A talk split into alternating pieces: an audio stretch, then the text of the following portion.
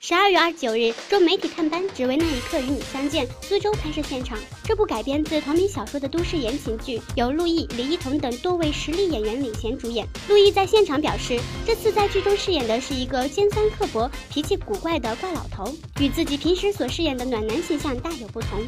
这个小说里形容这个人物是尖酸刻薄、脾气古怪、霸道大男子主义的一个怪老头。我说你们怎么会想到让我来？我说我平时生活中绝对不是这样的。然后宝清姐跟，因为我跟导演十几年前合作过，然后宝清姐说啊，其实陆毅你生活中就是这个样子。我说哎呀，我突然觉得我这个十几年做人好失败啊，大家对我的印象是这样的。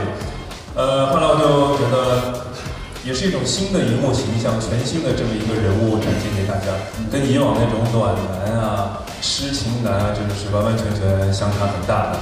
所以这部戏，这个邵明哲这个人物呢，我也是非常喜欢。陆毅这次在剧中有较多的亲密戏，而陆毅自己却表示很怕拍谈恋爱的戏，因为自己在这方面没什么经验，很多戏都是硬着头皮演的。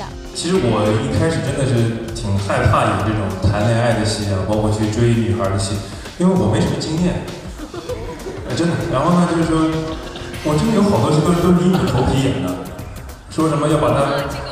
对，就是我把他推到桌子上，完了之后我说，演完之后我一身汗，我真的是硬着头皮把这场戏演下来。